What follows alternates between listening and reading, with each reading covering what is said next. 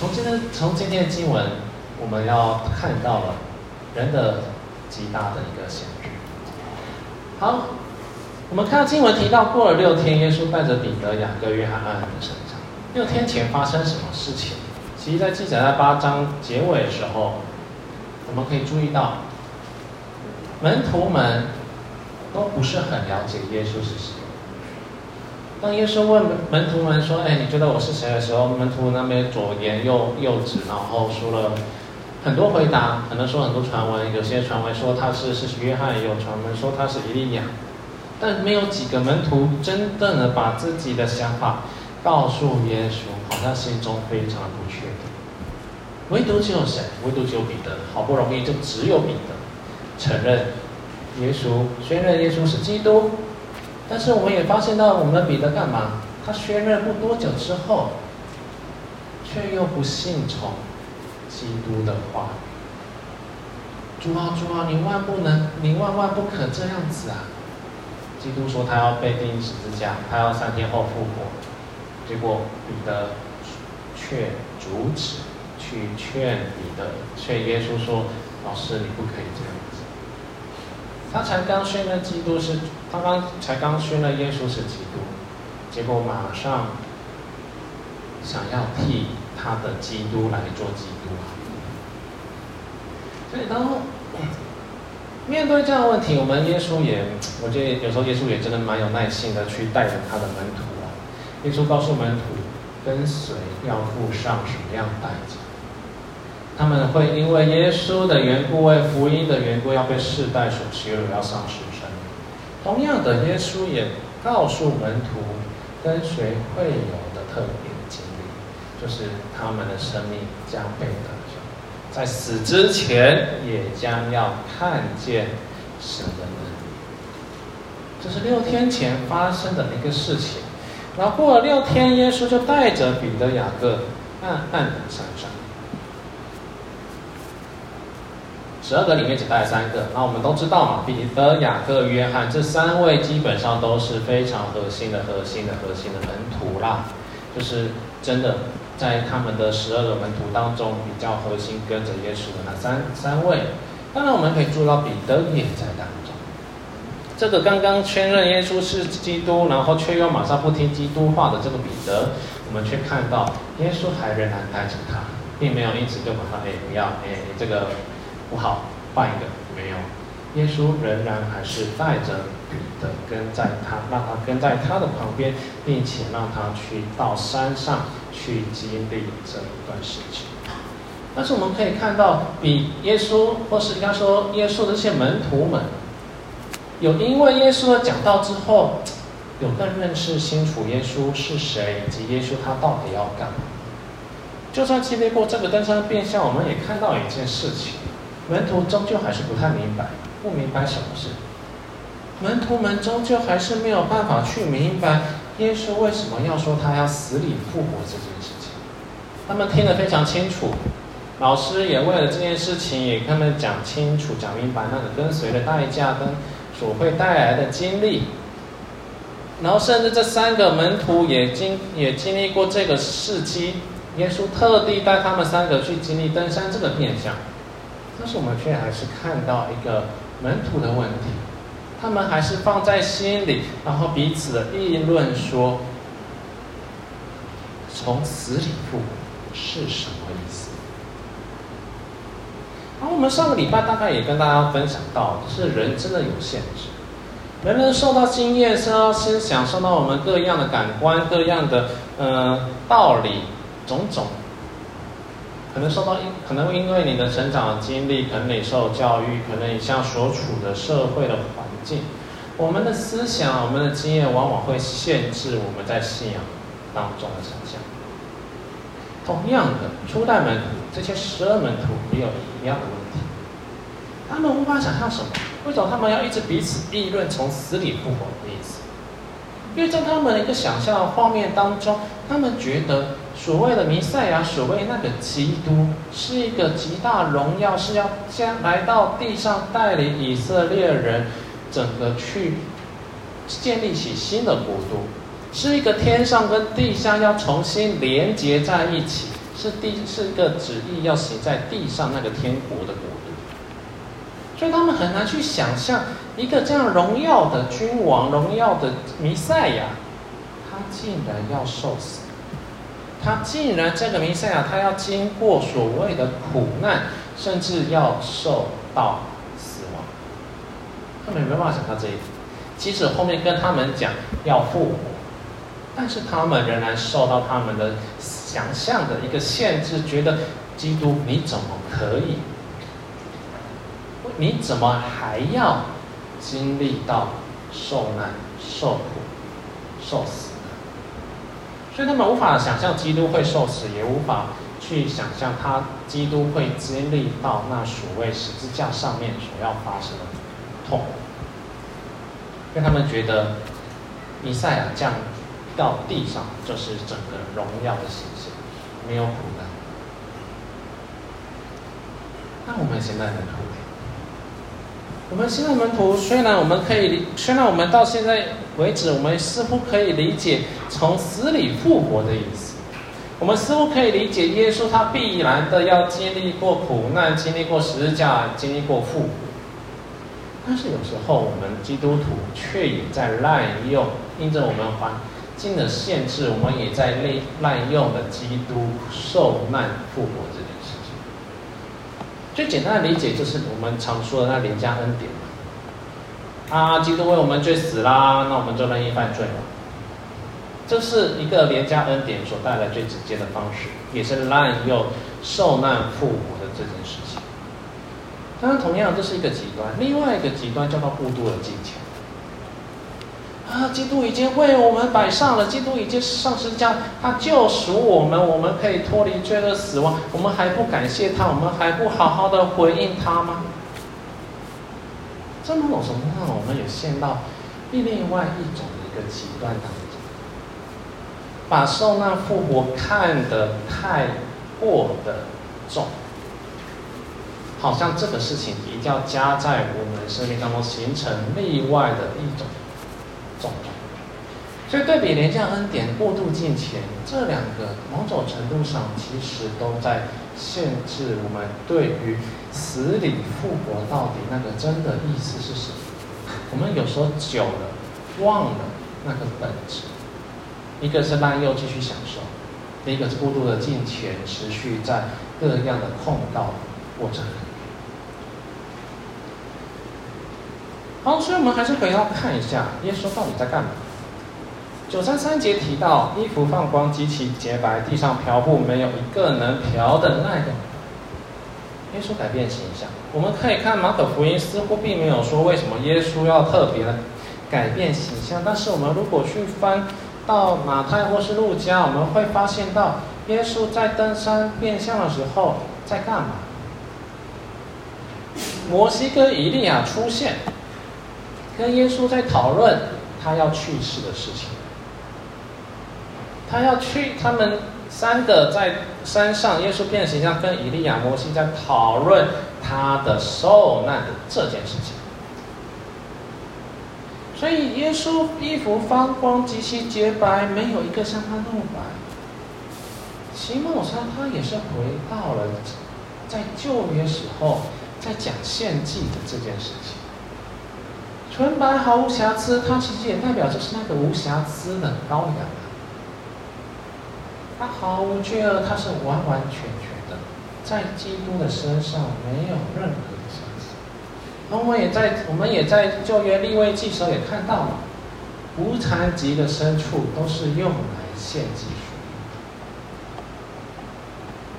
所以耶稣他。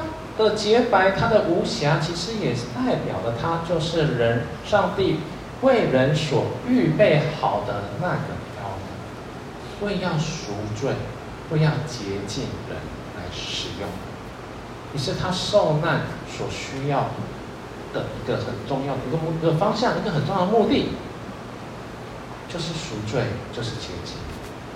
那大家留意一下，利未记为什么要强调献祭？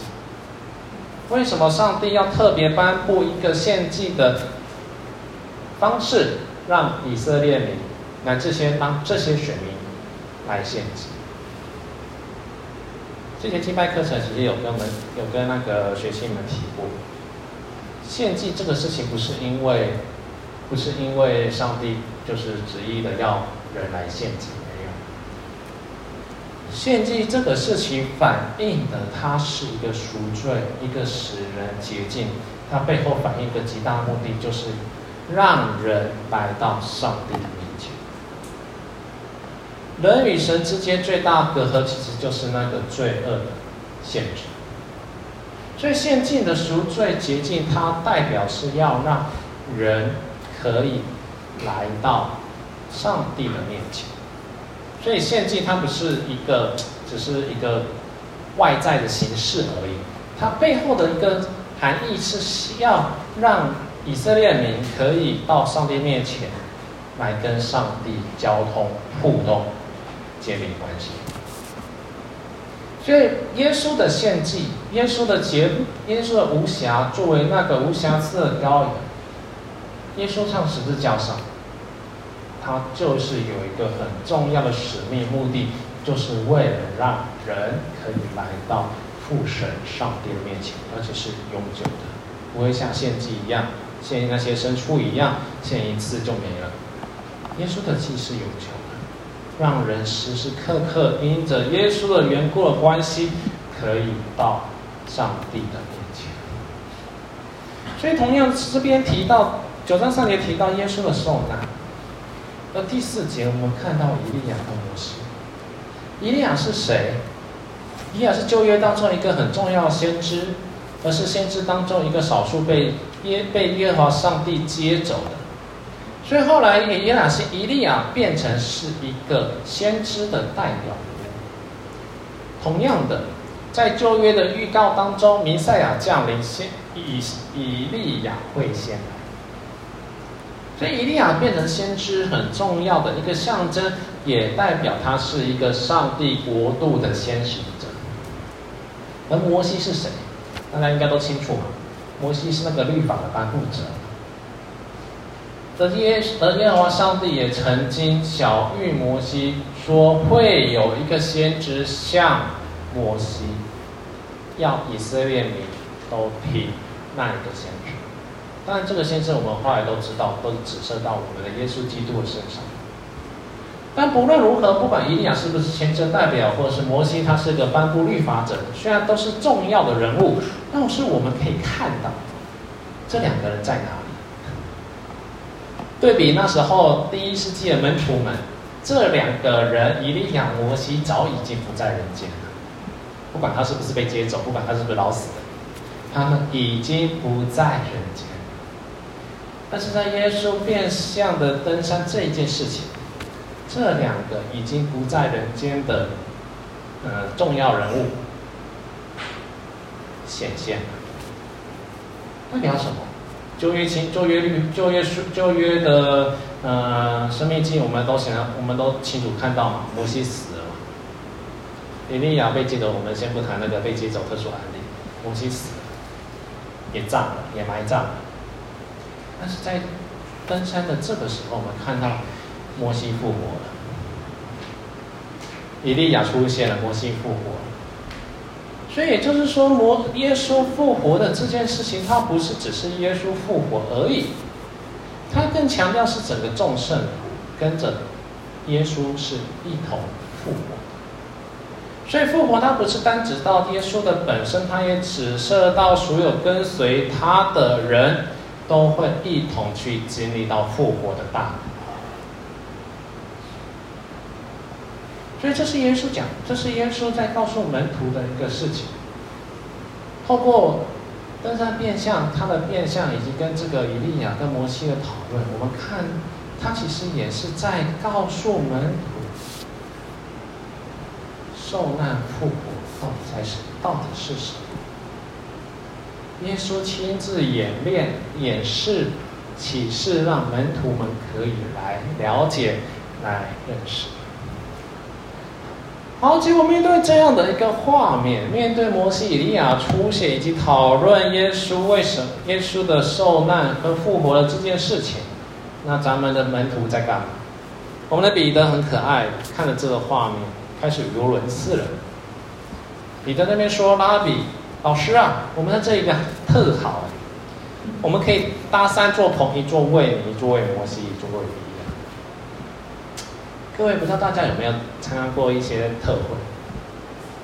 那个一些特会里面，或者营营队里面，可能在营队里面，你被大发热心，被强烈的激励，或是你可能参加什么宣宣教行动啊，你可能就是哇，这个太美好了，以至于当营队、当特会、当宣教要结束的时候，你在那边唉声叹气，唉，这里好好，我们可以住在这边，可以不要下，可以不要离开这个营队场地吗？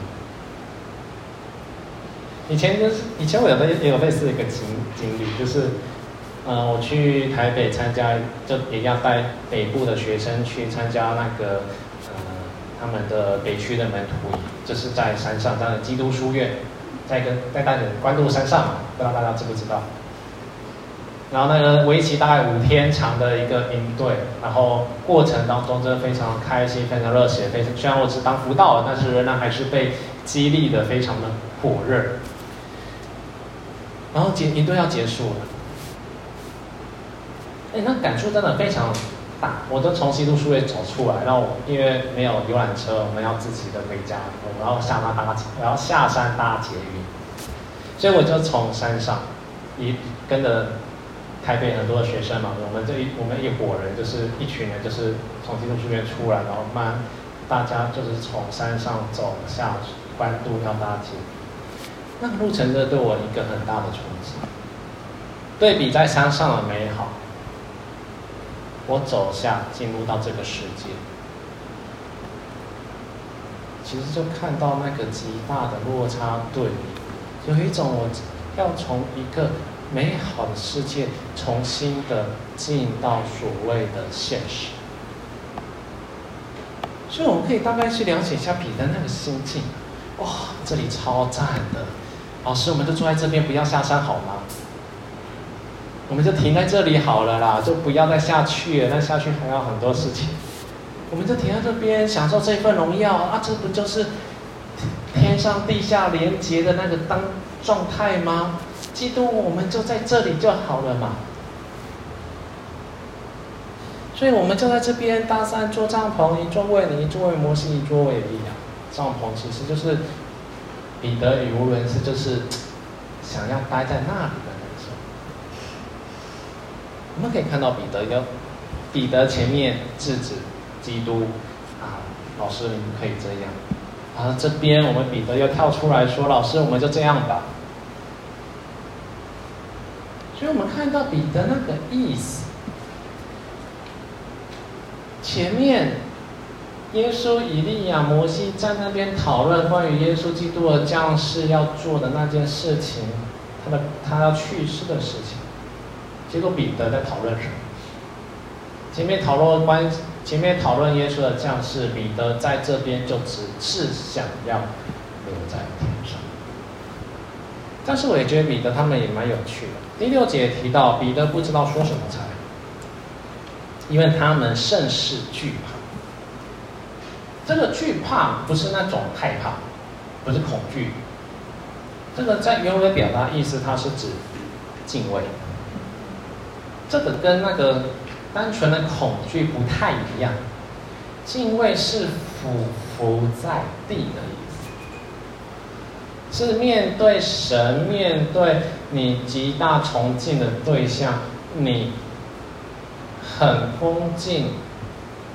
也有可能也会带有所谓惧怕的一种心理反应，因为就是那个很伟大的在前面，你心生谦卑恭敬，然后俯伏的在地拜他，这是敬畏。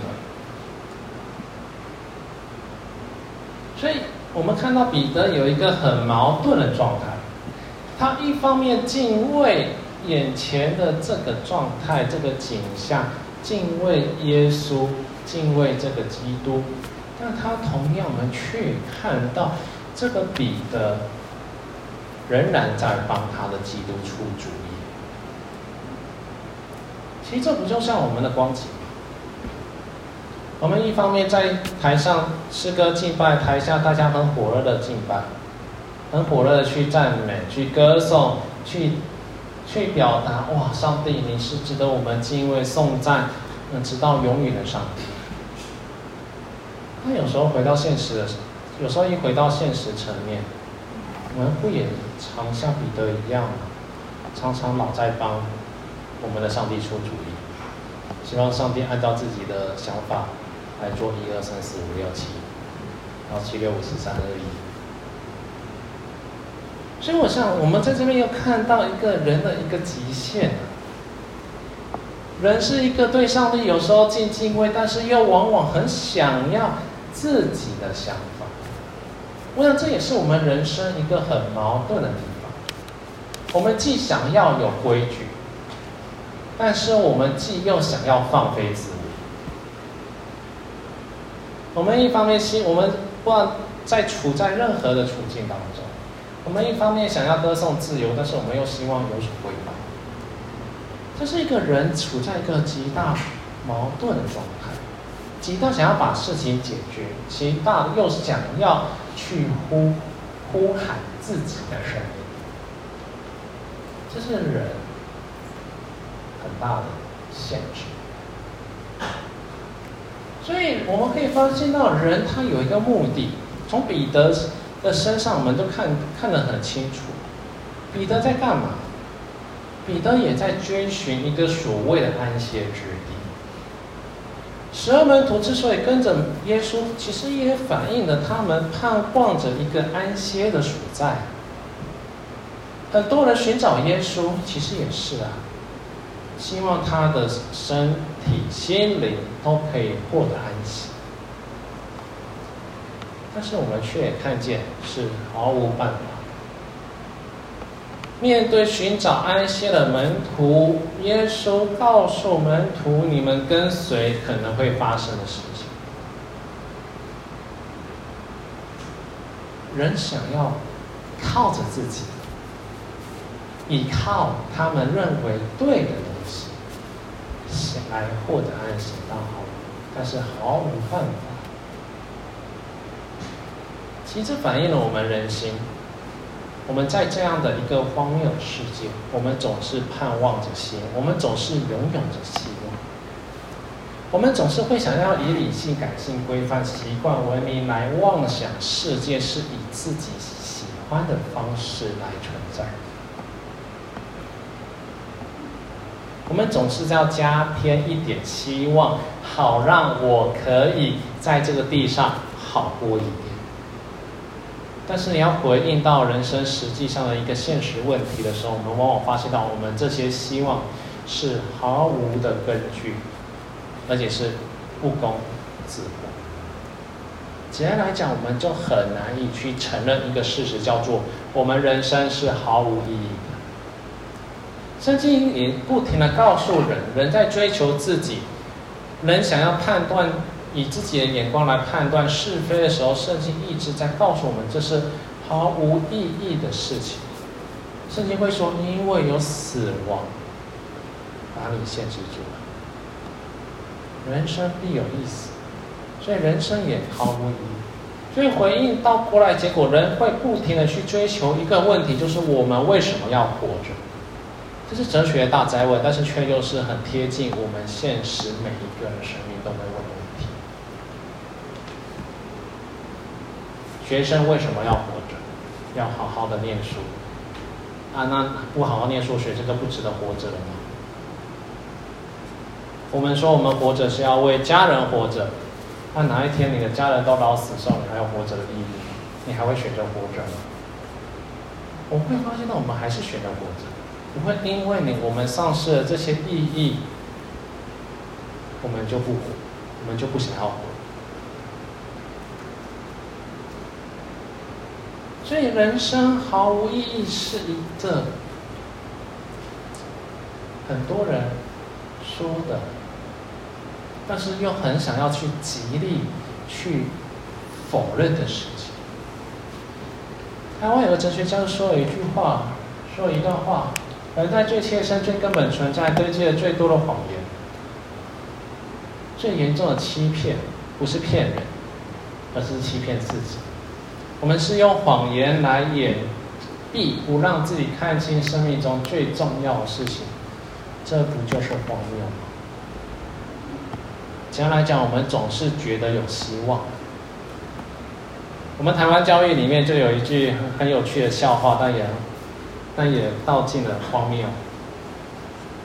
我小时候，老师就会说：“哎，你们再撑着一下，国中你们就 OK 了。”然后我们在国中还是要面对考高中，老师就说：“你们再撑一下，考上高中你们就自由了。”同样的，高中也是，因为面对大学考试，老师总是会跟我们说：“你们再撑一下嘛，等到大学考上大学，你们就可以任你们玩四年。”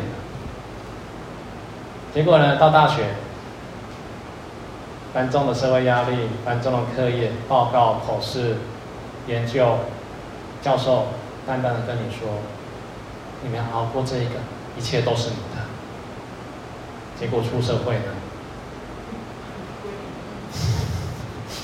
出社会呢？整整的四十，接下来整整四十年，等你到退休，就解放了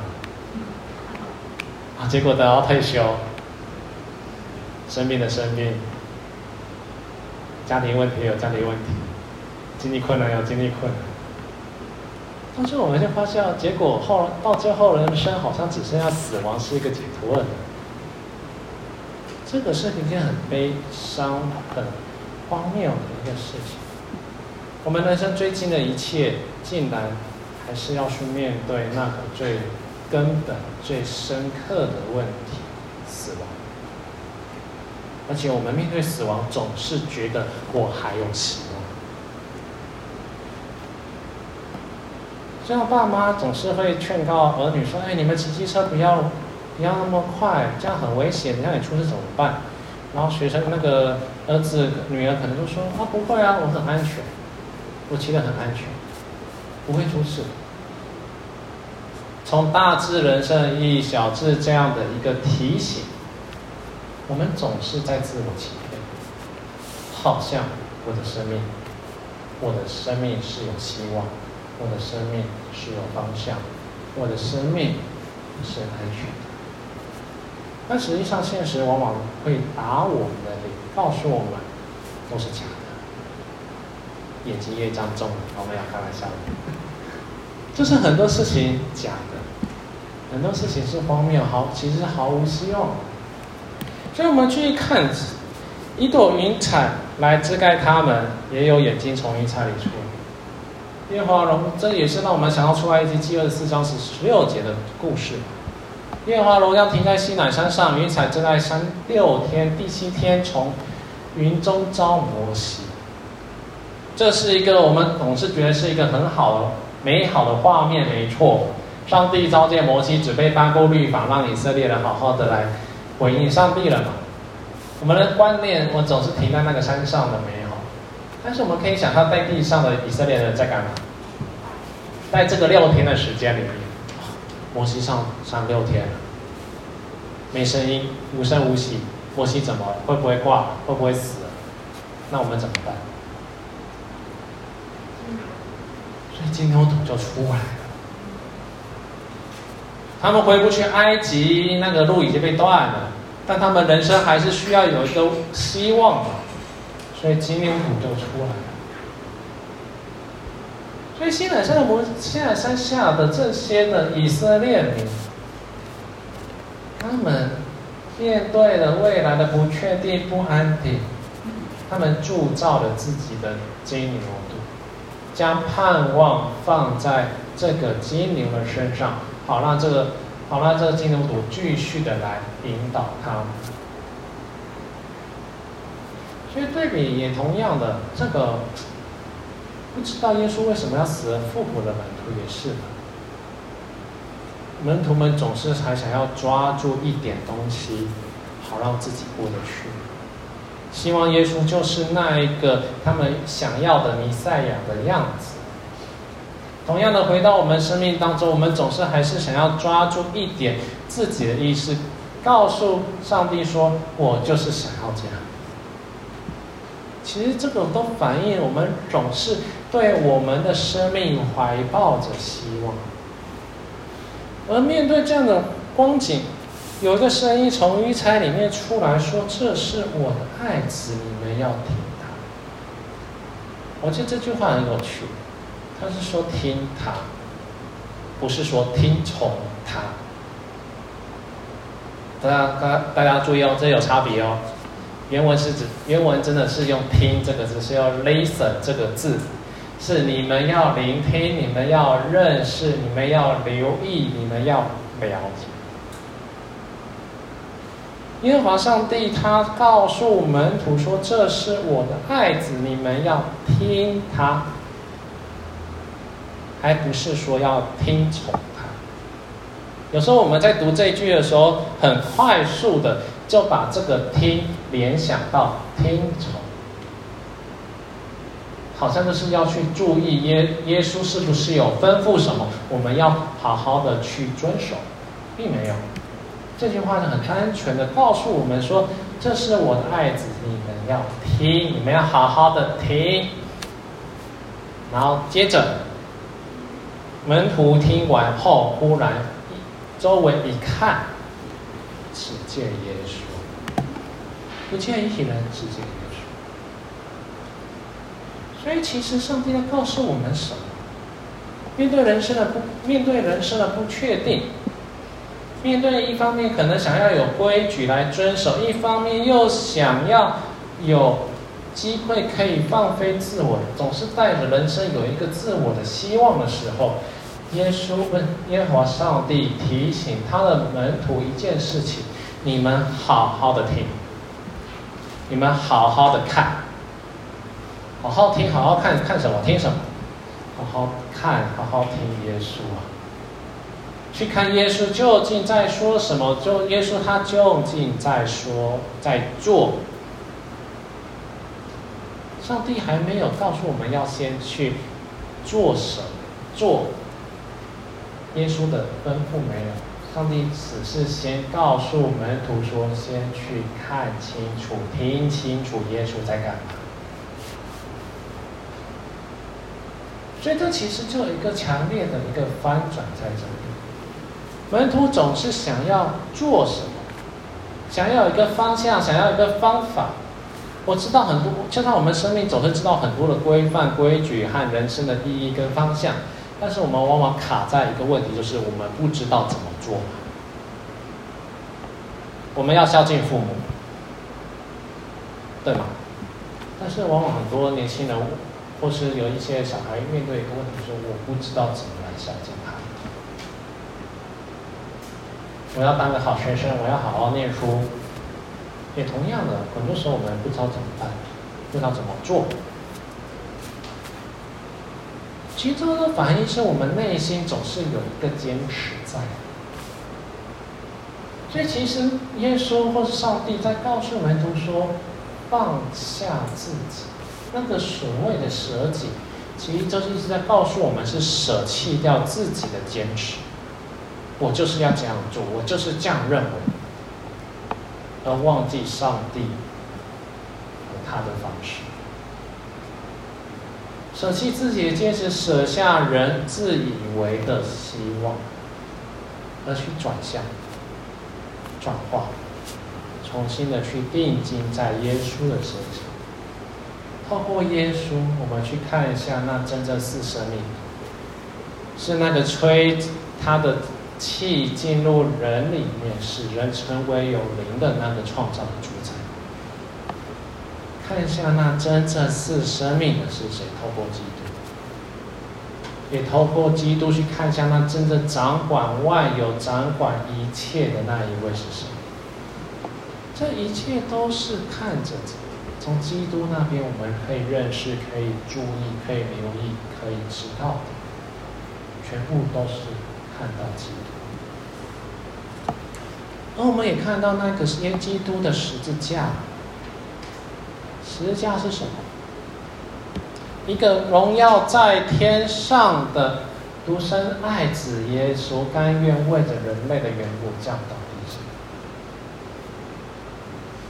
耶稣说要舍己，而耶稣他自己在这边示范了什么是舍己，什么叫真的的放弃自我，不是放飞自我，是真的那边放弃自我，目的就只是为了不要放弃父所创造的那些万物。耶稣放弃自我来到地上，经历过人生的苦难，经历过十字架。而这一点也展现出耶稣对父神的极大的顺服，以及他与父的紧密连接，以父的心为念。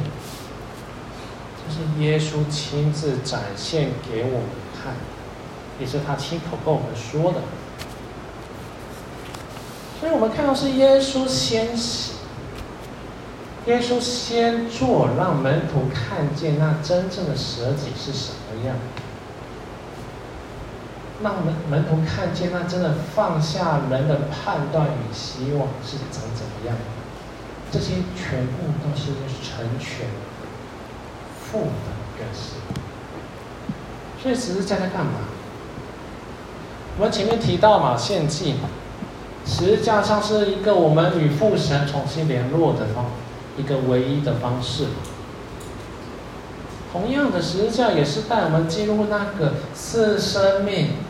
掌管万物一切所在的地方，是一个天上跟地下的一个重新的连接的所在，一个天国的国度。十字架帮助我们到达这个真的安歇的地方。那我想在今天的经文里面，我也带到一个一个重点：十字架使我们安歇，不只是外在的安全、舒适而已。十字架也发起一个极大的挑战，他挑战我们，或者帮助我们，我们不再带着自己的希望，诚实的去面对我们自己。我们不用再想，我明天究竟可以如何？我们可以不用再去忧愁，我们也不用再去担心，或是觉得好像还有什么样的机会、方式。因为十字架早就告诉我们，这一切不是那么的重要。我们可以诚实的面对我们自己人生的这个极大的问题，而十字架也再可以，也可以不用再遵从己意啊。耶稣已经为我们预备好这一切，我们不用再想着靠自己的方式来获得荣耀，来获得永生。来获得我想要的东西，上帝都早已有吩咐，一切都为我们来预备。所以十字架为什么我们会说十字架显出上帝的大？因为它解，它处理人生所有的问题，也就是那一份从起初那个罪的根源影响到人自己的问题，上帝全盘的处理干净。那耶稣的复活呢？说完十字架也要说复活。复活是指什么？永恒的生命。这个永生不是我们想象的进入天堂，或是拥有呃无限的生命，当然也可能是无限生命没错了。但这个永恒进入永生，它代表的是我们进入到神国的同在，那个安歇的地方。那同样也代表那个我们就算在这个地上丧失生命，但在未来的那一日，我们会重新获得从神而来的生命。所以同样也代表是众圣徒同复活同见证。而也另外一个地方也提到，耶稣的复活也代表他将要再来的这件事，他要审判活人、死人。凡跟随他的，就得到那个永恒的生命。所以，因此有这个复活的盼望，我们可以不用再去害怕死亡的权势。我们不用再去担心，如果我们不依从人的指示，我们在这个地上会出事。我们可以不用再担心这种事情。我们也不用再以福音为耻。因为福音本是上帝的大能，在我们身上持续运作。所以当人生遇到各样的患难苦难，我们的那个真的那个希望，不是在建立在我们还有机会而已。我们那个真的那个希望，是建立在我们有确切的把握，基督的复活的大能必在我们身上显明出来。所以为此，为什么基督徒过去历代圣徒可以甘冒风险的去传扬上主的一个福音？不是因为他很有能力，不是因为他的意志坚定，而是因为他们确实明白知道福音在自己的生命当中。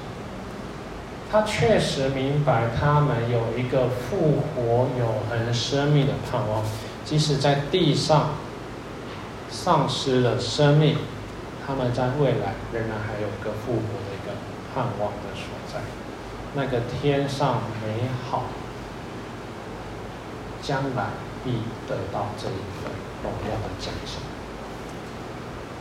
所以就，所以在福音当中，这个原本是苦难，原本是十字架上面痛苦患难，也可能是未来门徒在罗马竞技场里面的狮子、老虎逼剑，也可能是在未来整个整个黑死疾病的肆虐，又或是。宣教路程当中各样的艰苦、杀戮、逼迫，直接到我们今天的世代，总是还会有，总是还会质疑我们的信仰是不是真的。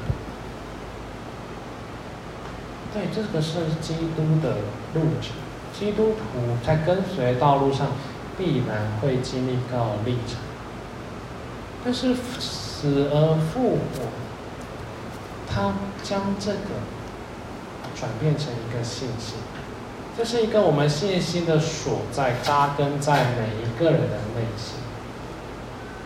我们得以继续效法上帝的心，效法基督，顺服上帝的一个心意，活在地上，做基督美好的见证，去活出那一个。福音的事，我们一起祷告。